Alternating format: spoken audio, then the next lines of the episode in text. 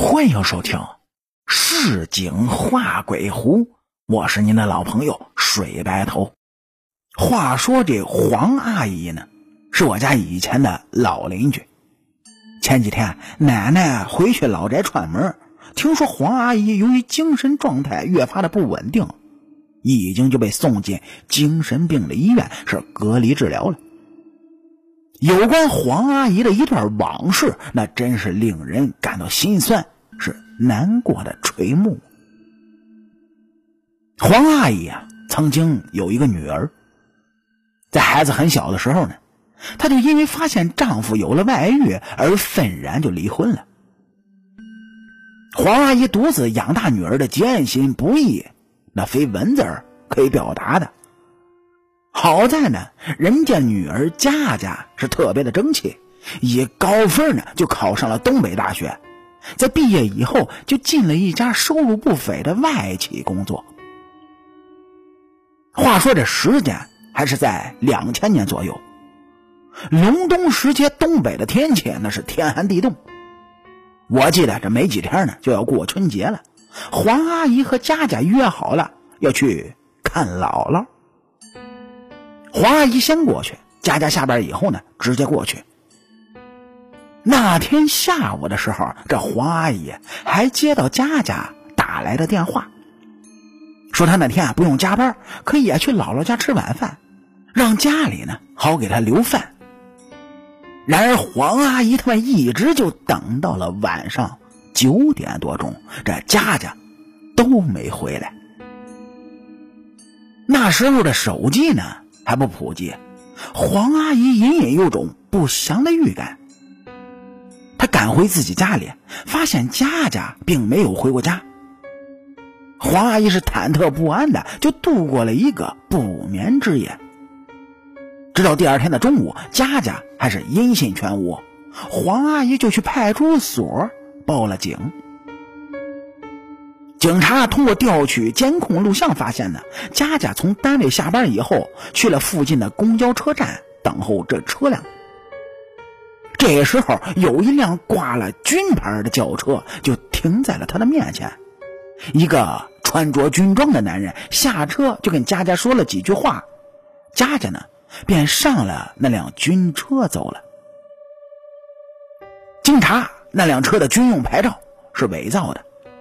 而那名军人所穿军装上的标志符号有好几处佩戴错误，由此基本可以断定这个军人也是假扮的。那个年代侦查技术非常的有限，街头巷尾安装的摄像头也不多，警察只追查到那辆载着佳佳的假军车一路向西开出了城，便再无任何的线索了。从那以后很多年呢，佳佳一直都是按失踪处理的。黄阿姨瞬间苍老了二十岁不止，终日以泪洗面，哭坏了双眼。诡异的是，佳佳失踪以后，黄阿姨几乎天天的夜里就梦见佳佳在她耳边是边哭边说：“ 妈妈。”我好想你，我再也回不去了。这里全是水，妈妈，水里面好冷，你快点救救我呀，妈妈！妈妈，我全身的皮都烂光了，你怎么还不来找我？泡在水里太难受了呀！黄阿姨是不止一次去派出所反映，失踪多年的佳佳一定是遇害了，而且呢，尸体多半是在有水的地方。然而，警察都认为这是黄阿姨思女心切，魔怔了，根本那就是无稽之谈。黄阿姨就这样反复梦到佳佳在水中，这直到二零一二年，佳佳失踪了整整十二年以后，在河南省境内的黄河大堤坝上发现了一具被水冲到岸边的白骨。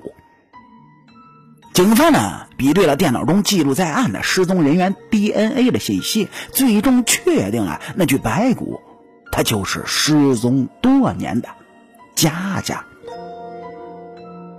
悲愤交加的黄阿姨将女儿火化以后，就留在了家里。她说：“孩子等了十二年，终于回家了，再也不走了。”听老邻居们讲呢，自从佳佳找到以后，黄阿姨总在夜深人静的时候听见钥匙开街门的声音。她知道是女儿回家来了，急匆匆的是披衣下床开门查看。而门外却总是空无一人，只有那无尽的夜色将黄阿姨是一点点的吞噬。这年复一年，日复一日的，不堪重负的黄阿姨形如枯槁。祥林嫂般的逢人就说：“佳佳每天夜里都回家，都回家呀。”后来更是发展到一见到二十多岁跟佳佳年龄相仿的女孩子，便要上前一把拉住，搂住人家，那就是痛哭流涕，且哭且言的说着。大家呢也是不堪其扰，只得将黄阿姨就送去了精神病医院。这俗话说得好，心病难医，恐怕这再高明的医术也难以抚平黄阿姨此生。难遇的创伤，失独家庭的悲苦，远非“可怜”二字可以涵盖。更何况是黄阿姨这样的单亲母亲，更是早已将女儿视作活着唯一的意义与价值。还曾经记得呢，听过这么一个故事，也是说啊。哎，被害的弟弟托梦给姐姐提供线索，最终将凶手是缉拿归案。这些超自然的现象无法用科学来解释，或许是至亲之间砸断了骨头连着筋的深情，让他们得以建立超越生死的联系，在另一维度的空间里接续着今生的缘分，相依相伴，永不。分离。